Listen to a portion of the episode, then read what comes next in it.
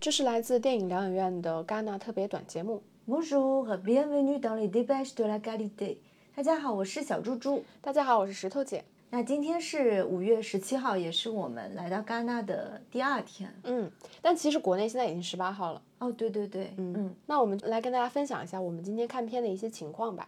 嗯，我今天是看了两部电影，一部是影评人周的《虎纹》，嗯，一部是主竞赛的《失之愈合的怪物》。然后我下午也去电影节市场那边去参观和社交了一一圈吧。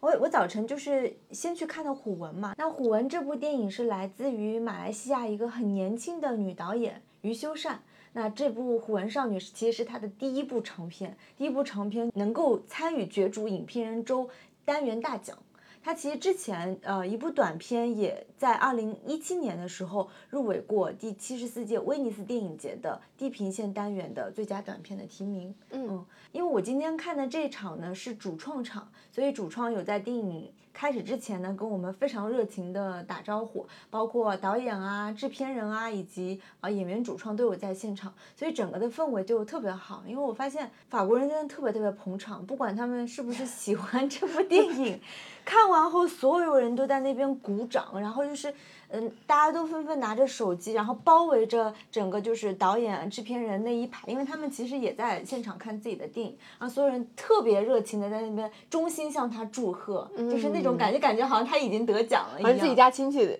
对对，就是特别特别热情。但实际上，呃，我真的挺喜欢戛纳的观影氛围的。我觉得就是它不那么教条，因为大家其实是有在偷偷的，比如说玩手机。可能发一些工作信息啊，然后也有喝水，然后也有小声的交流，并没有说教条到我们完全不能拿手机，完全不能讲话。然后也有，几乎是看到一个小时左右的时候，其实大概有五六个人会提前离场。嗯嗯，这些都是感觉是比较比较正常的事情。嗯，那这部片子怎么样呢？说实话，就是因为它是开票比较早嘛，大家其实尤其是中国的影评人或者是媒体，其实特别热衷于抢这一部，但实际上。我会发现它远远不如我们的期待。看完之后，它就是一个法国低配版的生吃，嗯，而且远远不如生吃的水准。啊，说到生吃，因为其实之前我们有聊过这部电影嘛，那就是茱莉亚·迪库诺的作品。那今年他正好也是第七十六届那个戛纳评委会的成员之一，呃，评委会之一嘛，嗯。所以这部片子其实我本来也抢票了，然后我听你说完之后就觉得，嗯，可以可以放弃了，因为它对我来说会有一点点吓人。其实还好，它的惊悚的部分占比特别特别小，它主要是讲一个少女初潮引发的一些身体变异，所以它会有一些比如说瘙痒啊，身体发红，最好正好这几天我在过敏，所以我特别能体会那个那个小女孩身上觉得各种瘙痒发红，然后突然对那个动物。生吃肉产生了一一些的渴望等等，它会有一些这样的戏戏份，什么动物的那个肠被抛出来啊，然后那个迅速爬树，然后眼睛发出粉色的镭射光等等。但是这些怎么说？呃，鱼不眼瞎，它实在是演不了那个瑕疵。它涉及到主题很多，比如说马来西亚的宗教、校园霸凌、少女成长等等议题，但是它其实并没有处理，比如说少女为什么她变老虎了。对吧？那变老虎之后，他的诉求又是什么？以及他跟他的周围的，比如他的同学、父母和老师之间的这种，因为他变异的这样的一个相处模式，其实都挺模棱两可的。所以你觉得它是一个话题大乱炖，但是并没有做的很深入和清晰，对吗？对，他就。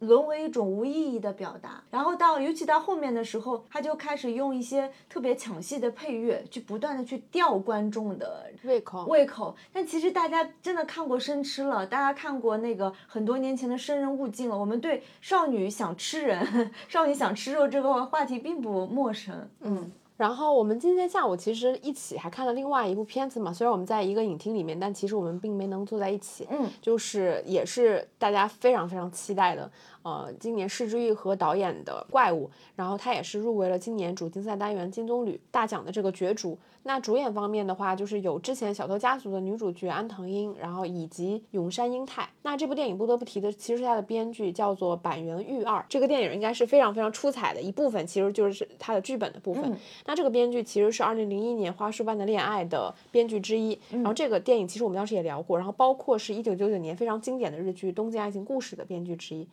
那这个电影，我们昨天也聊过嘛，就是没看之前听到的风声，就是说这片子非常炸裂，然后我们在猜测《失之愈合》会有多炸裂。说实话，今天我去排队之前啊，我还我还内心抱有一丝侥幸的心理。我觉得《失之愈合》毕竟是个亚洲的导演，会不会在戛纳就是大家可能就是更期待他的其实是亚洲人，但是没想到真的座无缺席，就是这场的爆满程度，我觉得比昨天我们看的那场开幕电影还要满，对就是真的非常夸张。我排队都排到那个停车场里面去了。就是排队排到太远，所以以嗯至于说，其实你没有办法在非常准时的时间到场，对然后去了二楼看，对对吧？然后还有一个就是，我觉得他在现场的观影氛围确实是像你说的非常好。我觉得可能也是因为本身就是来看这场电影的绝大多数的人，其实是来自于全世界各地的电影媒体工作者，可能还包括一些业内的人士，所以大家整体而言观影素质还是比较高的，但是心态相对而言也比较放松。我觉得就我坐在旁边那两个小哥，两个人一直用一种我听不懂的外语在那交流，就悉悉索索。开开始之前啊，嗯但是灯一拉上之后，他们就会变得非常的安静。嗯然后我明显感觉到我旁边那个小哥，他其实是掏出来纸想去记一些东西的。嗯然后但是会有一些稀稀疏疏的声音，但大家都整体表现得非常的 peace，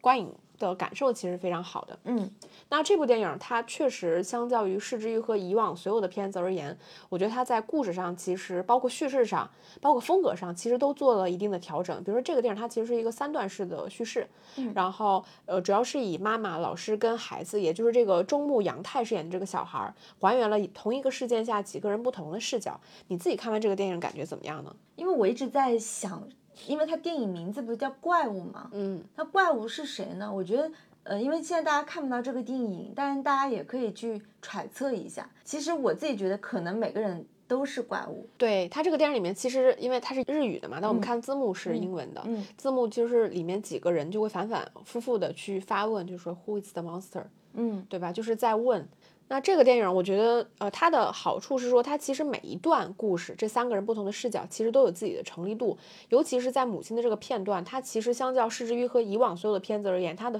悬疑氛围其实非常重的。然后我们看到的是一从妈妈的视角上来看，她其实就是一个性格突变、每天受伤回家的孩子，然后亲口去指认自己的老师，对吧？嗯然后所以母亲会从自己的视角上去追查学校的包庇跟不靠谱的这些校长老师们，以及孩子突变的原因。然后到第二个部分，其实就是老师一个善良热情的新人老师，突然莫名其妙的就被卷在了孩子们的纷争之中，然后还有一些媒体，包括一些外部其他人的这些介入。那其实到后面，我们我们也会发现，这个老师所有的所言所行，其实跟他自己的成长经历以及他周围人的这些潜移默化的影响也有关系。嗯那到第三个片段，其实是这个孩童的片段，我觉得也是整个电影最打动人、最好看的一个部分。那同时也是整个电影悬念揭晓的一个部分。那这个部分其实我们就不想再给大家剧透，因为大家毕竟还没有看到《失之愈合》的这部片子。那这这个部分，我觉得就是有传承到《失之愈合》之前以往所有拍孩童的那种感觉，就是它画面非常的美好，然后童趣，然后加上它的视角也确实非常的孩童化。整个电影吧，我觉得至少现场大家看上去氛围都非常的好，